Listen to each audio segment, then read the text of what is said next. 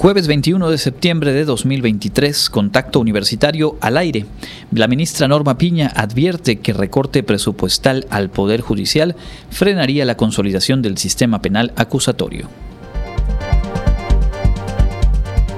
Hoy conmemoramos el Día Internacional de la Paz. La comunidad Wadi participa en diversas actividades en espacios universitarios. Instala la WADI el Programa Institucional de Seguridad y Salud en el Trabajo. Y platicaremos con el doctor Yair Hernández Alcocer, coordinador del Simposio Tamiz Neonatal Prevenir para Salvar Vidas, que se realizará en la Facultad de Medicina.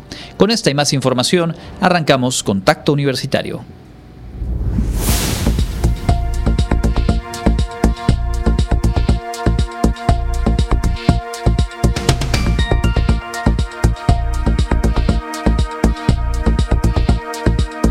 Contacto Universitario. Nuestro punto de encuentro con la información.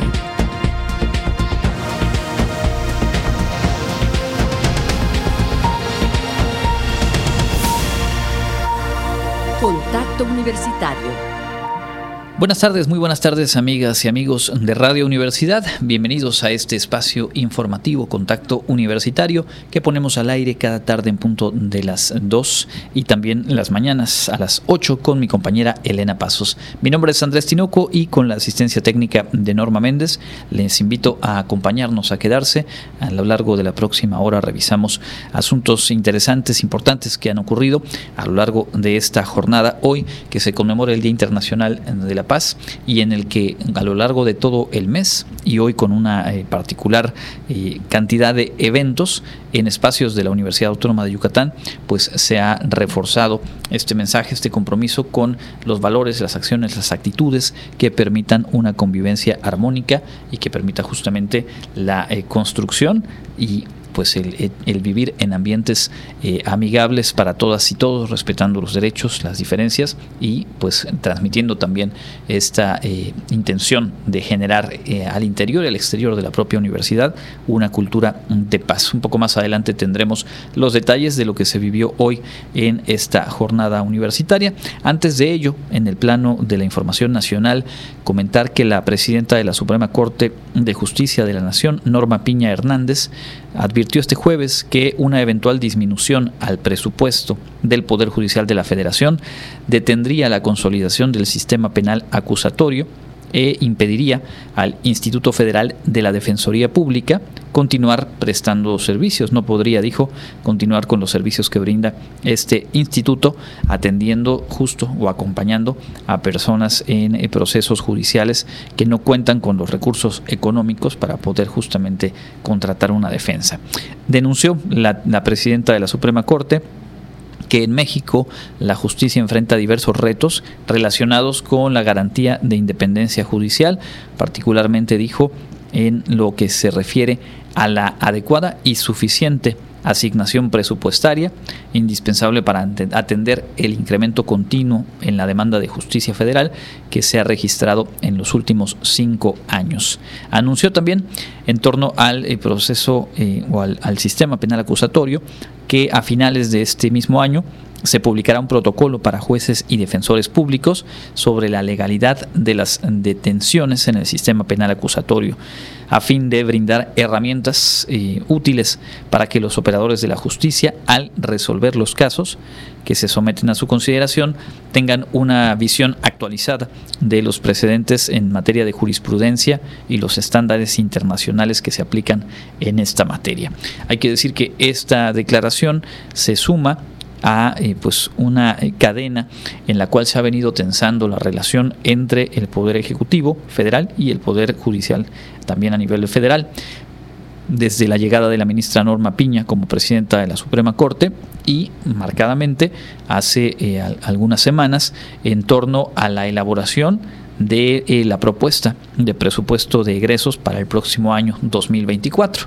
En los últimos días del mes de agosto, el Poder Judicial indicó que requeriría un aumento del 4% respecto a lo que están ejerciendo en este 2023 mientras que en contrasentido el presidente López Obrador pues hizo un reproche al hecho de que los ministros de la Suprema Corte mantengan un salario superior al que percibe el justo él como titular del Ejecutivo y también cuestionó que a lo largo de esta administración federal no hayan optado desde el Poder Judicial por sumarse a la austeridad, un principio que ha impulsado en su gobierno. De modo que, pues ahí está todavía en el terreno del Poder Legislativo la configuración eh, final y las determinaciones de cuál será ah, finalmente el presupuesto con el que cuente el Poder eh, Judicial, la Suprema Corte y los órganos de impartición de justicia federal. Volveremos con otros temas de información nacional un poco más adelante. Vamos a revisar juntas, juntos la información universitaria. Y es que el día de hoy se vivió una jornada de cultura de paz, iniciando con diferentes actividades en las que participaron estudiantes, trabajadoras, trabajadores y académicos en el campus de ciencias sociales de nuestra casa de estudios. Con el colillatón y recolección de residuos, la conferencia La Paz en mi vida de lo individual a lo colectivo, el diálogo juvenil por la Agenda 2030 y una clase de yoga fueron las actividades con las que inició la jornada universitaria Cultura de Paz en la Universidad Autónoma de Yucatán durante la inauguración que se realizó en el lobby del Auditorio Eduardo Ursáis Rodríguez del Campus de Ciencias Sociales, Económico, Administrativo y Humanidades de esta Casa de Estudios y en el marco del Día Internacional de la Paz, la directora general de Desarrollo Académico de la UADI, Marcela Zamudio Maya, señaló que es un día importante para reflexionar sobre la importancia de la paz en nuestras vidas. Es un día importante para que recordemos y reflexionemos de la importancia de la paz en nuestras vidas. Quiero destacar dos puntos. Como se mencionaba, la paz no es ausencia de conflictos. La paz es un estado de equilibrio, de armonía, de bienestar con nosotros mismos y con la comunidad. Entonces, en ese sentido hay que trabajar mucho en lo que tiene que ver con la salud mental y el cuidado del medio ambiente. Su turno, el comisionado del Consejo Estatal contra las Adicciones del Estado de Yucatán, Arsenio Rosado Franco, indicó que la paz es saber dialogar, es tener valores y saber definirlos y ejercerlos. Comentó que hacer actividades en todo el mundo sobre medio ambiente, culturales y de diversión ayuda y enseña a la sociedad a resolver conflictos de la mejor manera sin llegar a lo que se vive hoy en día, pero este es un trabajo de todos, es involucrar desde niños hasta adultos mayores. Antes de inaugurar el evento y dar el banderazo de salida, compartió que este año se ha declarado como un día dedicado a fortalecer los ideales de la paz. Este año el tema es Acciones para la Paz. Cabe destacar que durante todo el mes de septiembre, tanto en facultades como en preparatorias, se continuarán con diferentes actividades que servirán para hacer conciencia sobre el cuidado del medio ambiente y la cultura de paz. Para Contacto Universitario, Jensi Martínez. Así es, todavía resta una parte pues, sustantiva de este programa de actividades que a lo largo del mes de septiembre se han estado llevando a cabo en todos los espacios universitarios. Este sábado, por ejemplo, desde muy temprano se va a realizar eh, una labor o se sumará un contingente WADI a una labor de limpieza de playas en la costa de nuestro estado.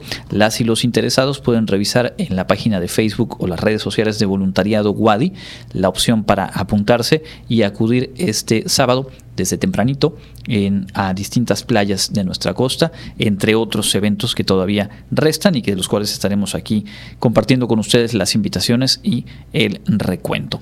En otros asuntos, con el objetivo de cumplir con las normas oficiales mexicanas de la Secretaría del Trabajo y Previsión Social, la universidad instaló el programa institucional de seguridad y salud en el trabajo. Con el apoyo de directores, directoras y secretarios académicos de las distintas facultades que conforman la Universidad Autónoma de Yucatán, esta mañana se instaló el Programa Institucional de Seguridad y Salud en el Trabajo. En la reunión, el integrante de este programa, Lester Pavón Martínez, compartió que en esta iniciativa se designará a las personas que serán los facilitadores internos de las dependencias cuya función será la de apoyar a estas en las gestiones necesarias para el logro del cumplimiento o conformidad de las normas. El programa institucional de seguridad y salud del trabajo está diseñado para cumplir con las normas oficiales mexicanas que nos competen como universidad. Es llegar al cumplimiento normativo y obviamente la aplicación que nos va a garantizar un ambiente libre de riesgos de trabajo.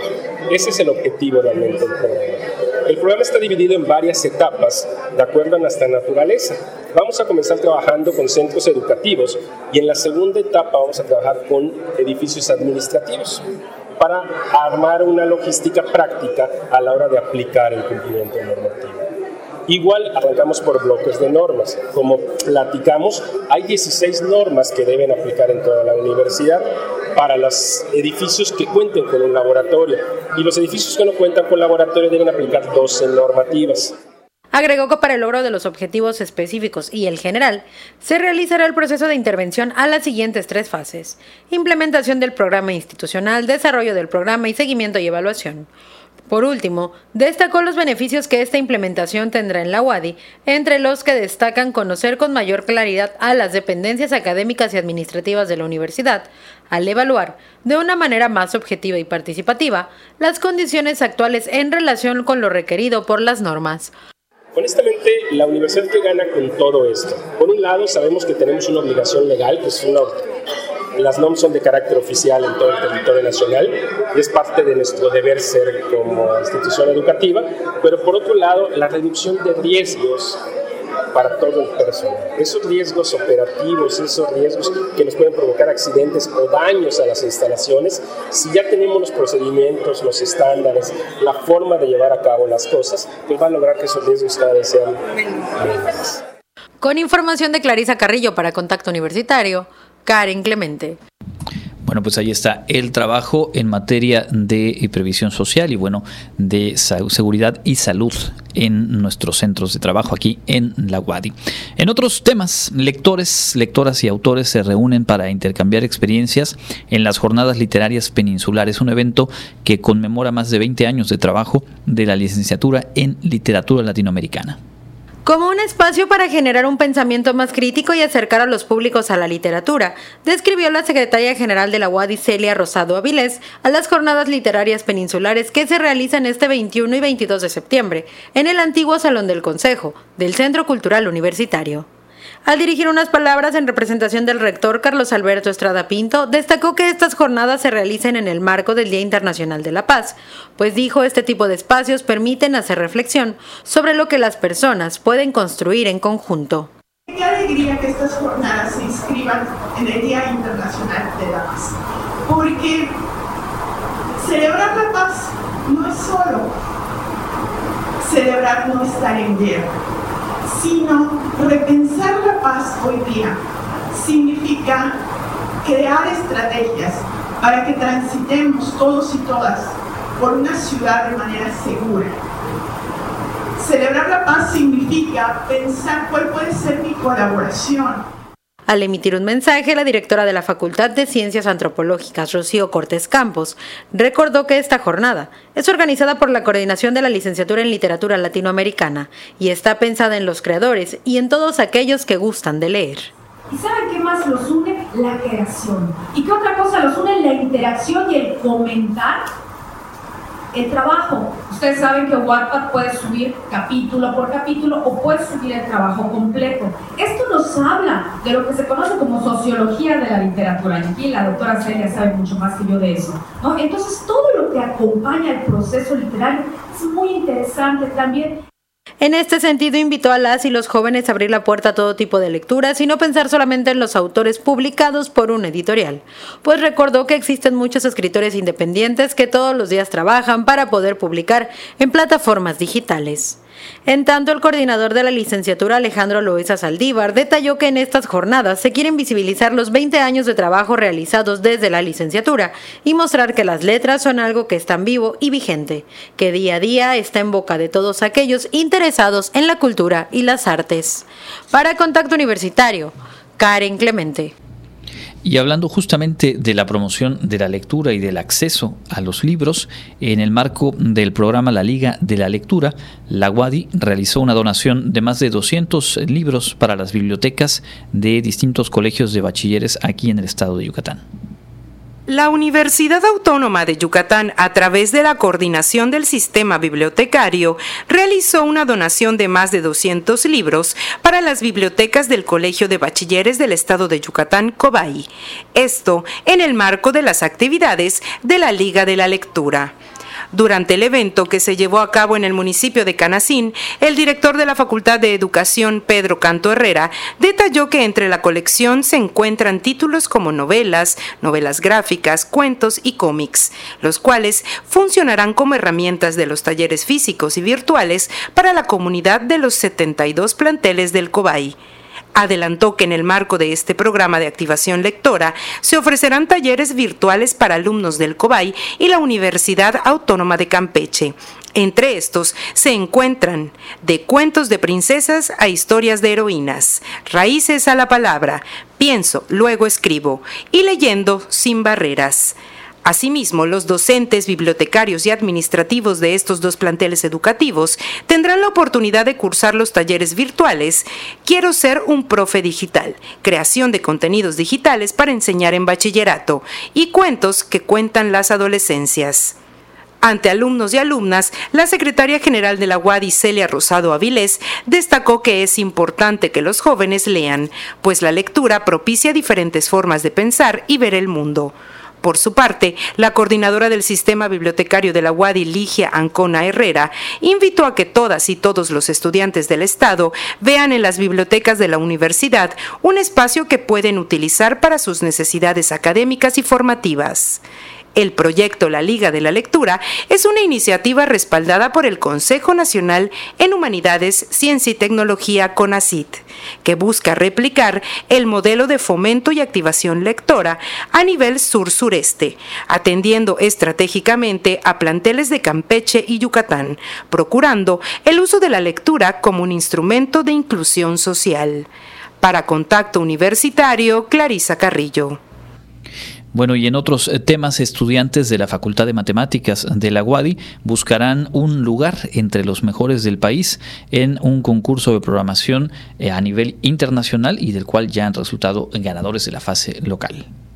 Ángel Rosado Solís, Sergio Rodríguez Alfaro, y David Chacón Ambrosio. Son los tres estudiantes de la Facultad de Matemáticas que los días 20 y 21 de octubre competirán en la fase nacional del International Collegiate Programming Contest.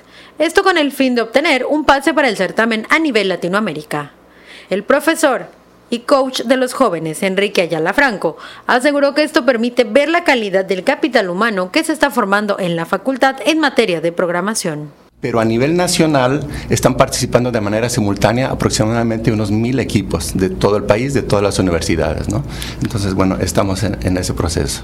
Ayala Franco precisó que el participar en este tipo de concursos también les abre las puertas para obtener mejores empleos, pues algunas empresas siempre están monitoreando estos certámenes. Sobre el concurso recordó que será en Guadalajara, Jalisco, específicamente en la sede del Instituto Tecnológico de Estudios Superiores de Monterrey.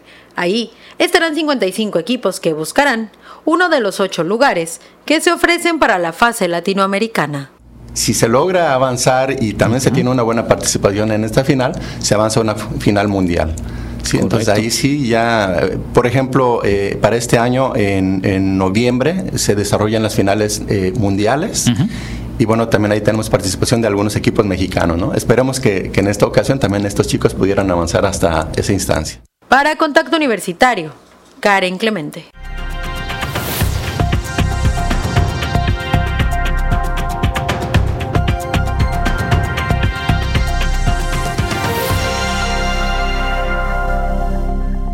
Contacto universitario a través de las frecuencias de Radio Universidad y saludamos a quienes nos acompañan en este espacio de entrevista en las diversas plataformas digitales de la Universidad Autónoma de Yucatán.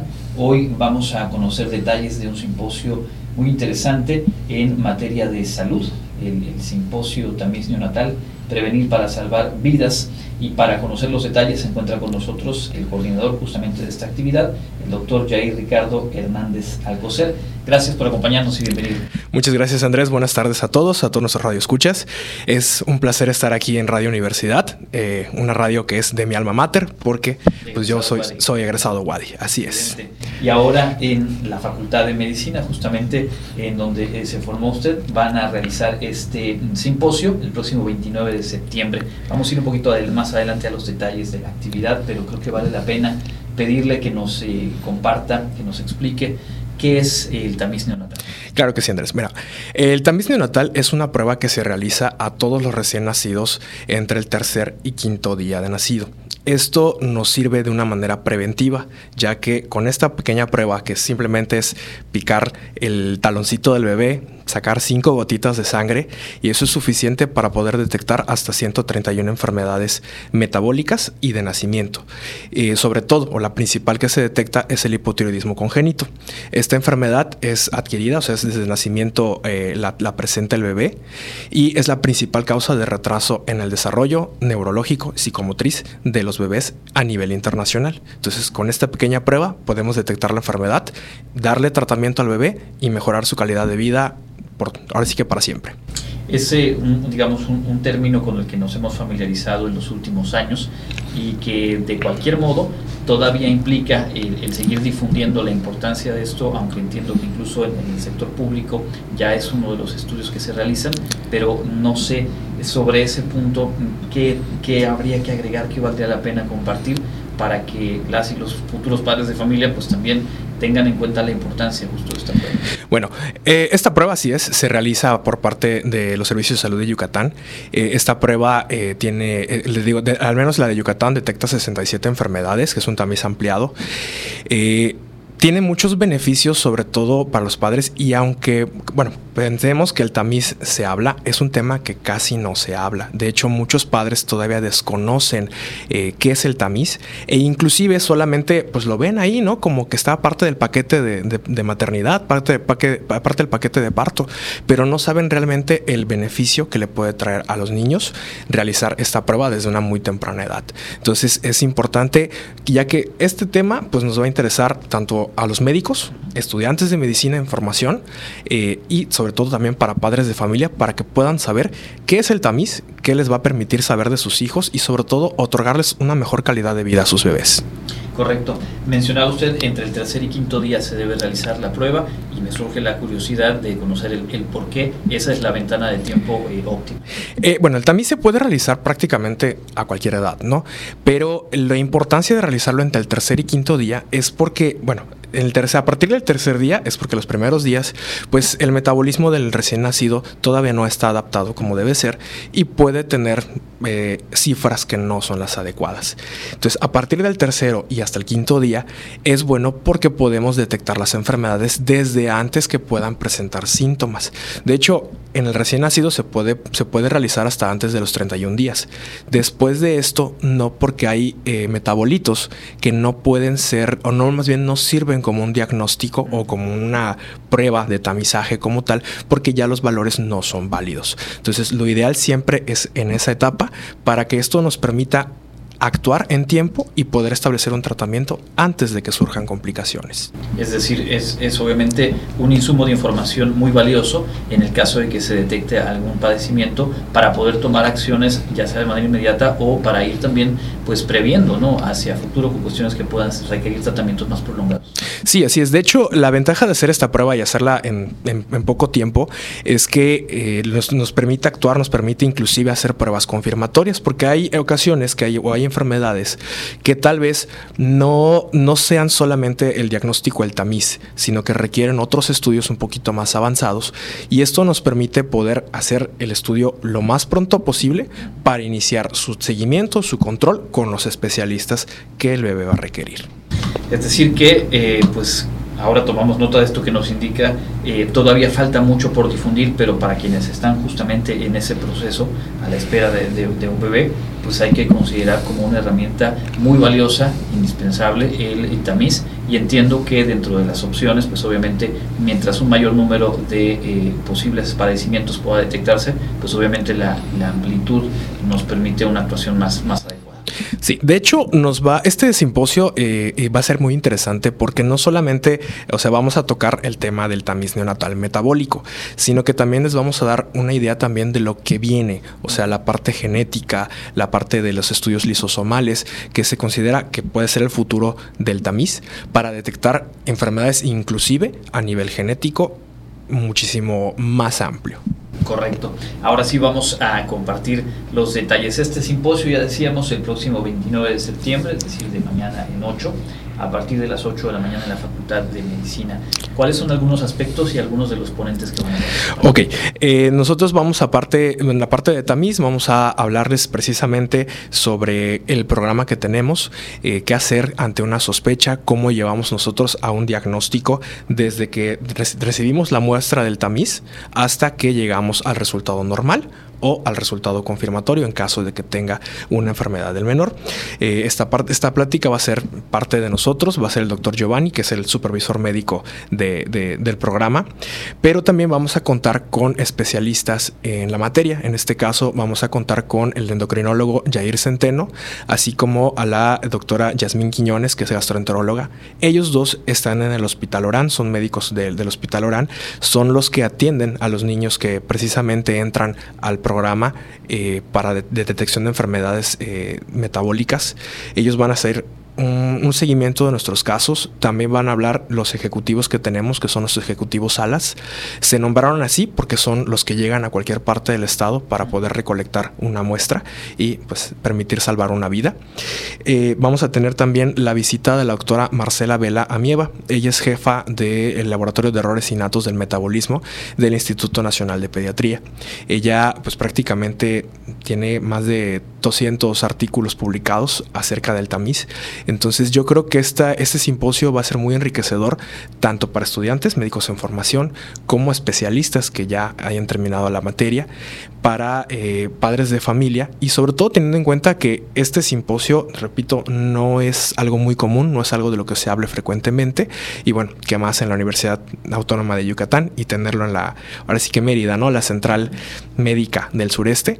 Entonces eh, yo creo que es un tema bastante interesante que va a tener muchas aportaciones para nosotros y sería muy, muy bueno que contar con su presencia, ¿no? Va a ser presencial en el auditorio de la Facultad de Medicina, pero también lo vamos a transmitir en línea, tanto en la página de la Facultad de Medicina como en nuestras redes sociales de Tamismas. Incorrecto. Para poder asistir de manera presencial, ya tomé nota de que no solamente es para profesionales del área o estudiantes, también padres, madres de familia que estén interesados en, el tema. ¿Cuál es el procedimiento para poder acceder y estar ahí presentes en el auditorio? Ok, en nuestras redes sociales se va a publicar eh, un código QR y también se va a pegar en los hospitales el, el flyer del evento del QR para poder registrarse, donde van a poner todos sus datos que se le están solicitando. De hecho, posteriormente, con esa solicitud, van a poder descargar una pequeña constancia de que asistieron al simposio. Correcto. ¿Cómo los encontramos en, redes sociales? A nosotros como Tamismas. Tamismas. Y ahí está la invitación. Es este próximo 29 de septiembre, a partir de las 8 más o menos hasta hora? A, partir de las 8 de la mañana hasta las 2 de la tarde. De 8 a 2 de la tarde, un espacio amplio para recibir información, para resolver dudas en el caso de quienes no somos expertos o profesionales del área y por supuesto para quienes están formando y ejercen en la medicina, pues seguramente habrá información muy valiosa también para, para retomar. ¿Algo más que quiera agregar usted, No, sería todo y agradecer mucho, de hecho, al doctor Carlos Castro Sansores, que es el director de la facultad, que nos está permitiendo este espacio. Magnífico, pues ahí está entonces la invitación. Es el simposio tamiz neonatal, prevenir para salvar vidas, el próximo 29 de septiembre a partir de las 8 de la mañana en la Facultad de Medicina y en caso de no poder asistir, eh, pues también la posibilidad de seguirlo en las redes sociales de la propia facultad, de Tamiz Más, en directo, pues eh, hay una cantidad importante de información muy valiosa. Gracias nuevamente, doctor. Gracias. Nosotros vamos a hacer una pausa, regresamos con más información al volver.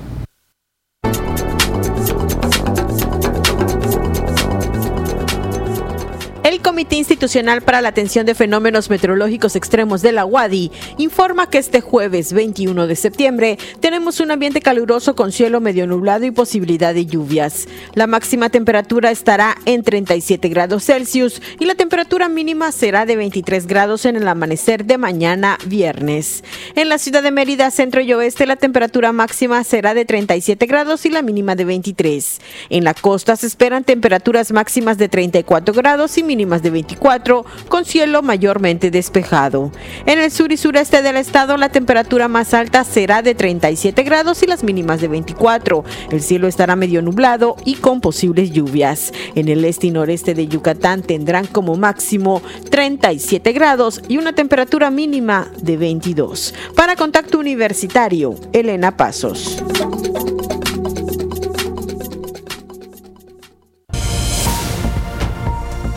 Contacto Universitario, nuestro servicio informativo en radio.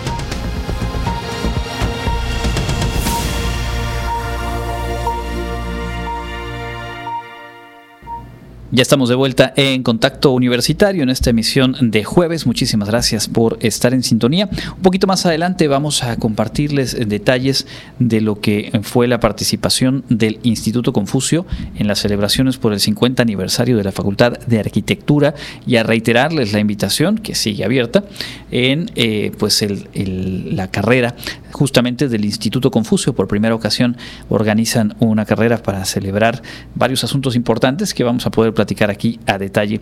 Esto en un momento más. Antes de, eh, todo ello, le recuerdo y le subrayo que el evento del que acabamos de platicar, este simposio en torno al tamiz neonatal, no solamente está abierto, como decíamos, para estudiantes, para médicos, médicas y público en general, sino que además es un evento gratuito.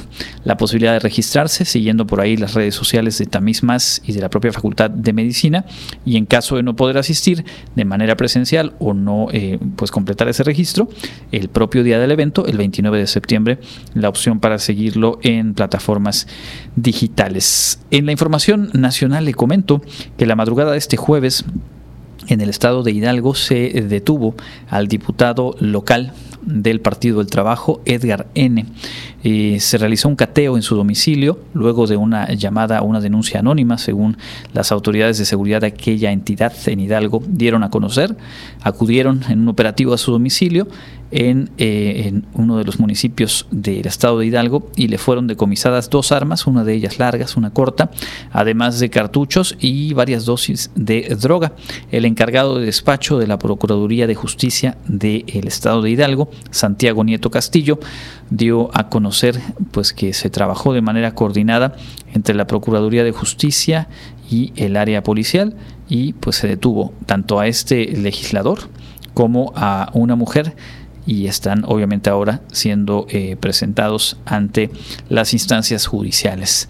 Eh, vaya caso, y, probablemente eh, pues habrá más que conocer sobre este asunto. Hablamos sí de una entidad en específico, del estado de Hidalgo, pero pues una acusación directa y al menos en un primer cateo, pues algunos elementos, algunos indicios que podrían hablar de, eh, se dice, algún tema de vinculación con el crimen por parte de un representante popular, un legislador en este caso, en el Congreso Estatal de Hidalgo. Vamos a escuchar a continuación lo más relevante de la información local. Nos lo ha preparado como cada tarde nuestra compañera Elena Pasos.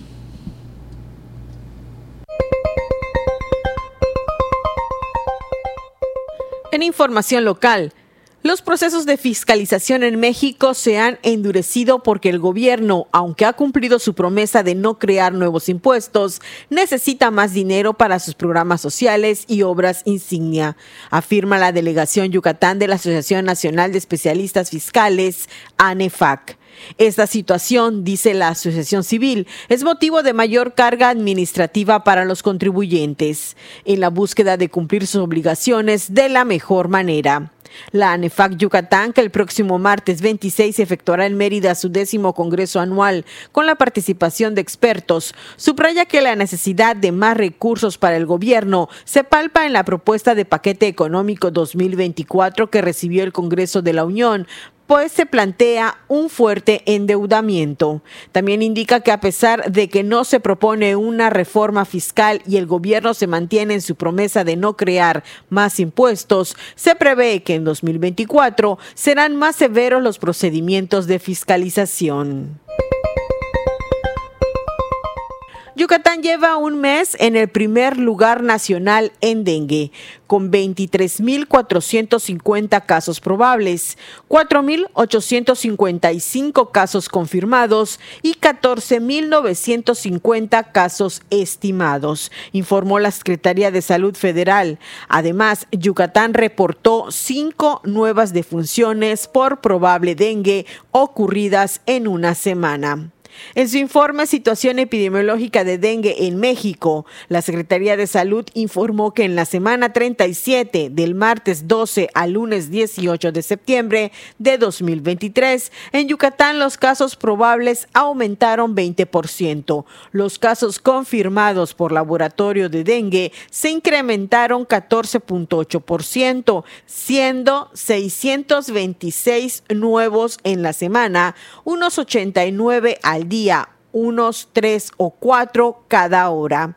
En cuanto a las víctimas mortales en la semana 37, Yucatán se mantiene con tres defunciones confirmadas por dengue y con 12 decesos en los que se descartó esa enfermedad, pero las muertes en estudio subieron de 12 a 17. Así que el gobierno estatal notificó que cinco personas fallecieron bajo sospecha de dengue. Para Contacto Universitario, Elena Pasos pues ahí está. Realmente es un tema eh, que usted no me va a dejar mentir. Yo creo que todas y todos a estas alturas tenemos algún familiar, algún conocido, algún compañero de trabajo que ha tenido dengue en este último mes, mes y medio. Obviamente aquí en Radio no ha sido la excepción en la universidad y bueno, el llamado es a justamente seguirnos cuidando y tomar nota. Así como diferentes circunstancias van cambiando en el tiempo, pues hoy por hoy lo que representa el dengue y esta variante, pues sí implica redoblar los esfuerzos, volver a tener las mayores precauciones porque al final de cuentas es un tema de salud y todo lo que conllevan las problemáticas y cuando tenemos alguna enfermedad.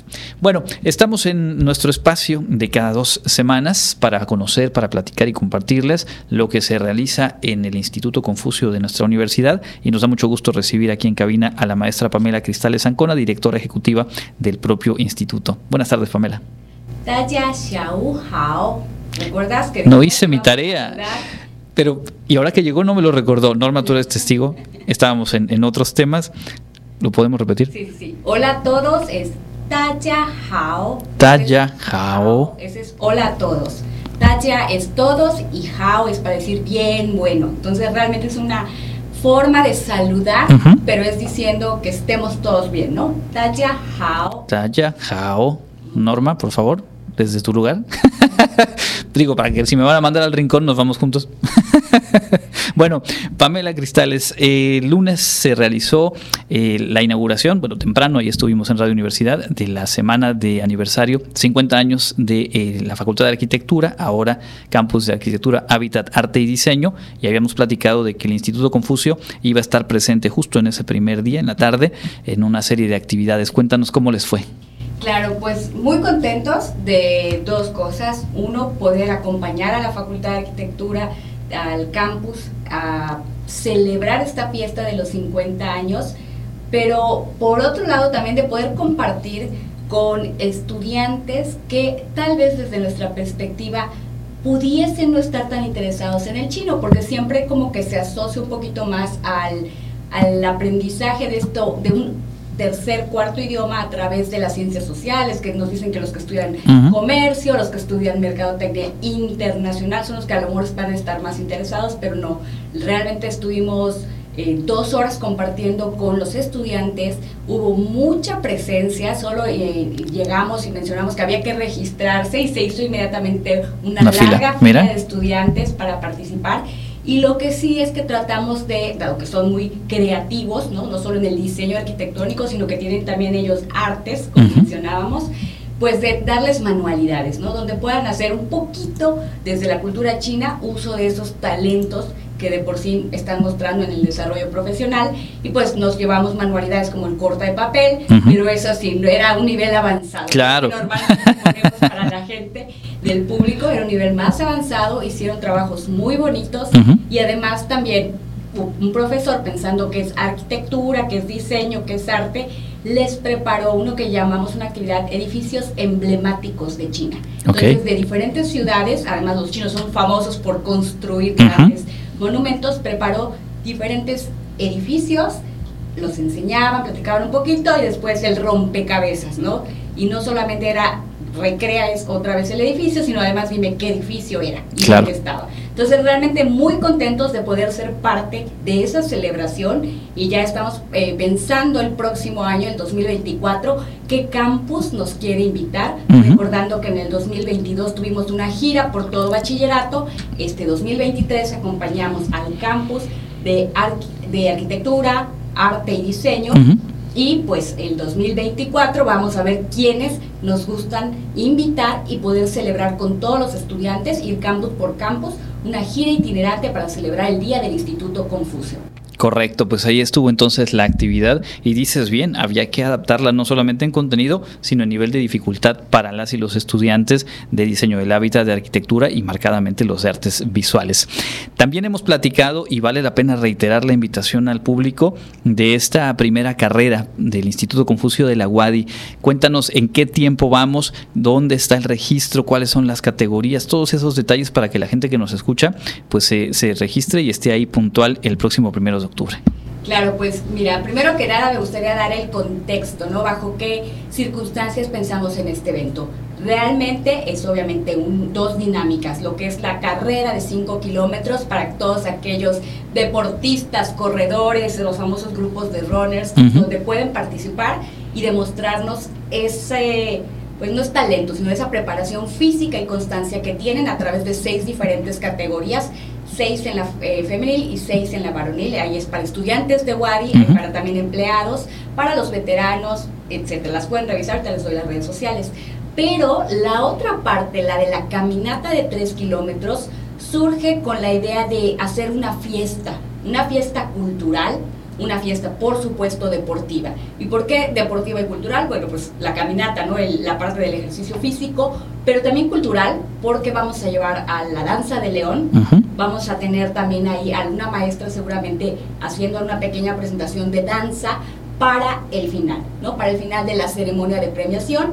Todos los que se registren, además obviamente de su playera para participar ya sea en la caminata o en, el, o en la carrera, tienen además su medalla, y esa es una medalla conmemorativa, no solo representando a la Universidad Autónoma de Yucatán, sino también ese vínculo con China a través del Instituto Confucio, porque estaremos celebrando los 74 años de la fundación de la República Popular China. Entonces realmente es una invitación a los que les gusta la cultura china, a los que fueron alumnos del Instituto Confucio y los que actualmente son alumnos a participar, ya sea en la, en la modalidad de carrera 5 kilómetros o caminata de 3 kilómetros y estamos a 10 días, ya estamos en la cuenta regresiva, de hecho hay unas pequeñas sorpresas, eh, se ajustó el precio, ahora el costo es de 200 pesos. Correcto. 200 pesos te llevas tu playera, te llevas tu medalla y además pues obviamente la fiesta del... Claro, la experiencia.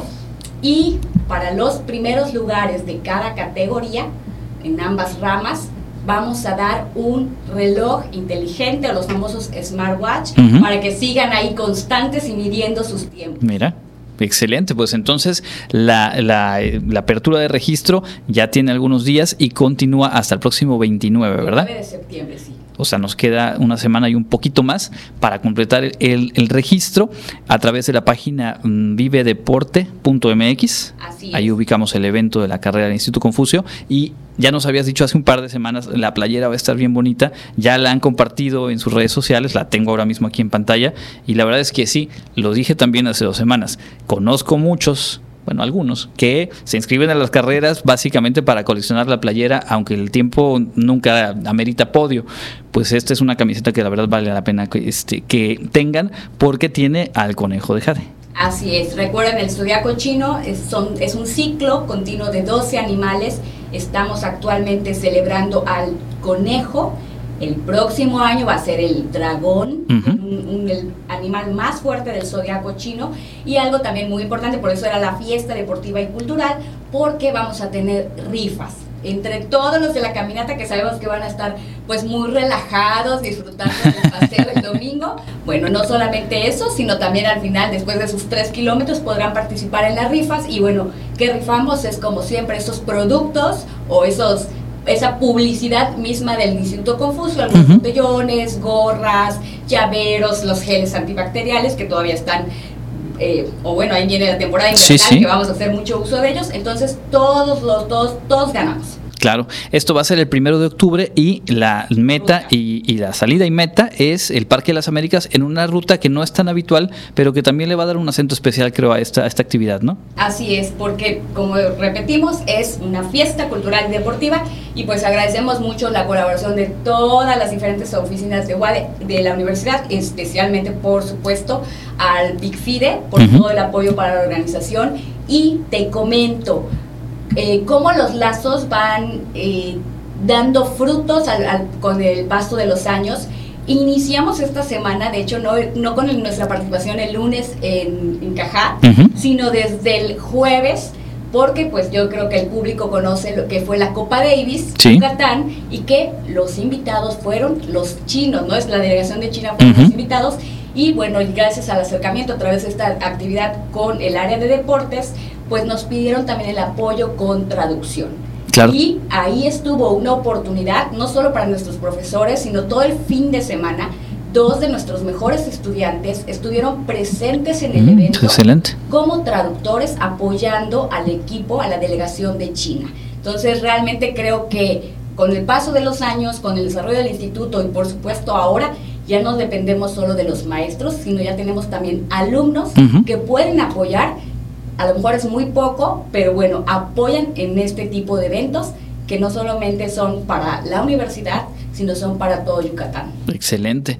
Y me decías que también eh, tienen ya algunas fechas próximas para la certificación de idioma chino. Así es, un eh, algo muy importante para el avance en el aprendizaje del chino es que vamos certificando a nivel internacional nuestro nivel de forma que garantizamos que la calidad del programa se mantiene desde el principio hasta que se gradúan. Ya tenemos listos a nuestros alumnos que van a hacer examen presencial el 15 de octubre, domingo 15 de octubre, pero vamos a abrir, que esto suele realmente a veces hasta de Monterrey, ¿no? De norte, sur y de todas partes del país se registran. El examen en línea va a ser el 26 de noviembre un examen en línea de chino mandarín. Vamos a ofrecer el nivel 1 que se llama HCK 1 y el nivel 2 que se llama HCK 2.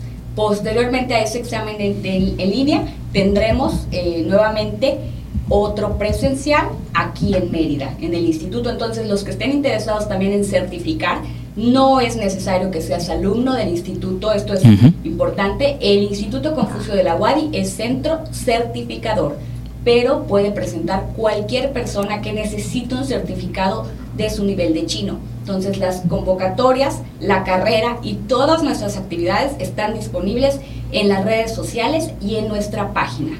Magnífico, pues ahí está entonces a seguir al Instituto Confucio de la Guadi, a registrarse en la página vivedeporte.mx para esta carrera y caminata del próximo primero de octubre y pues estaremos aquí en dos semanas platicando seguramente de cómo se ha vivido y de lo que viene, que vaya que siempre hay muchísima actividad que compartir desde el instituto.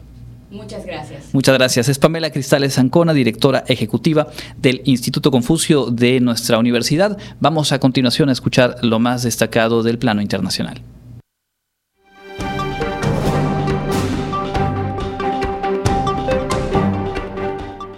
En el ámbito internacional, Kenia encabezará una fuerza multinacional en Haití para combatir la guerra de las pandillas, según el compromiso de su presidente, aunque habitantes de ambos países han cuestionado el plan impulsado por Washington. Las pandillas han dominado a la policía haitiana y según los expertos controlan alrededor del 80% de Puerto Príncipe, la capital desde el asesinato del presidente Jovenel Moisés en 2020. XXI. Las escuelas en algunas zonas se han cerrado porque las pandillas enfrentadas violan y matan gente. La violencia ha desplazado a unos 200 mil haitianos cuyas viviendas han sido incendiadas. Estados Unidos ha elogiado a Kenia por el solo hecho de postularse para encabezar la fuerza respaldada por Naciones Unidas cuando otros países vacilan y Washington está elaborando un proyecto de resolución del Consejo de Seguridad de la ONU para autorizarla. No se han anunciado plazos para su presentación y votación. Las Bahamas y Jamaica han ofrecido su apoyo a la fuerza.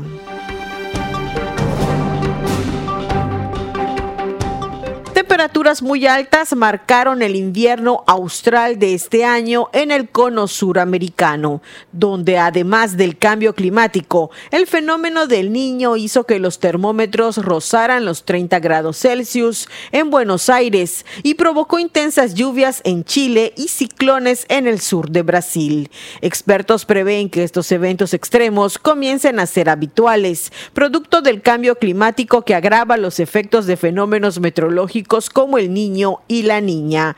Lo más probable es que ya no tengamos más escenarios con lluvias bien distribuidas y temperaturas amenas en los próximos años, dijo a la AFP Pedro Cortés, profesor del Instituto de Energía y Ambiente de la Universidad de Sao Paulo. Las regiones que más experimentaron el aumento de temperatura fueron el sur de la Amazonia, el centro oeste del país, corazón del agronegocio y la región sur. Para Contacto Universitario, Elena Pasos.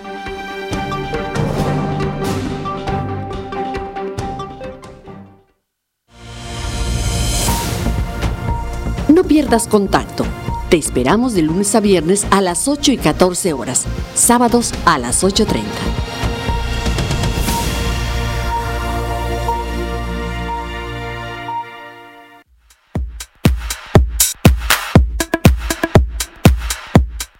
Amigos, enseguida les presento las próximas actividades de nuestra Universidad Autónoma de Yucatán. La Feria Internacional de la Lectura Yucatán de la Universidad Autónoma de Yucatán abrió su convocatoria para participar en el Programa General de Actividades Literarias Infantiles y Juveniles durante su edición número 12, la cual se llevará a cabo del 10 al 17 de marzo de 2024 en el Centro de Convenciones y Exposiciones Yucatán Siglo XXI. Más información la puedes consultar en la página de Facebook Filey. Los programas Universo de los Niños y Radiación, que se transmiten por las frecuencias de Radio Universidad Tu Alternativa, cumplen 28 y 15 años respectivamente de estar en el gusto de los radioescuchas y para celebrar nos han preparado dos actividades en el Teatro Felipe Carrillo Puerto. Radiación estará festejando con su público el viernes 22 de septiembre a las 19.30 horas y el universo de los niños invita a los pequeños no se pierdan del evento que se llevará a cabo el domingo 24 de septiembre a las 12 horas. Ambos eventos son de entrada libre y también se transmitirán por la frecuencia 103.9 de FM de Radio Universidad. No se los pierdan. Te invitamos a inscribirte al curso virtual Gestión de Plataformas Educativas en el que aprenderás a aplicar estrategias y metodologías para la práctica docente presencial y virtual mediante la administración de sistemas de gestión de aprendizaje, desarrollando nuevos entornos de aprendizaje. El horario de impartición es de 16 a 18 horas. Tienes hasta el 30 de septiembre para inscribirte. Para mayor información, comunícate al correo educontinua.fedu arroba correo punto punto mx o a miriam.cap arroba correo punto punto mx. Te invitamos a estar pendiente de las conferencias y actividades que se llevarán a cabo durante el mes de septiembre en nuestra Universidad Autónoma de Yucatán en el marco de Cultura de Paz. Consulta la cartelera en la página de Facebook Universidad Autónoma de Yucatán. La Dirección General de Desarrollo Académico, a través de la Coordinación General del Sistema Bibliotecario, les invita a la vigésimo novena reunión de bibliotecarios de la península de Yucatán, que se llevará a cabo los días 28 y 29 de septiembre. Si deseas más información sobre el programa, puedes consultarlo en la página de Facebook Coordinación de Bibliotecas WADI. Esto ha sido lo más relevante de la agenda universitaria. Mi nombre es Fabiola Herrera Contreras.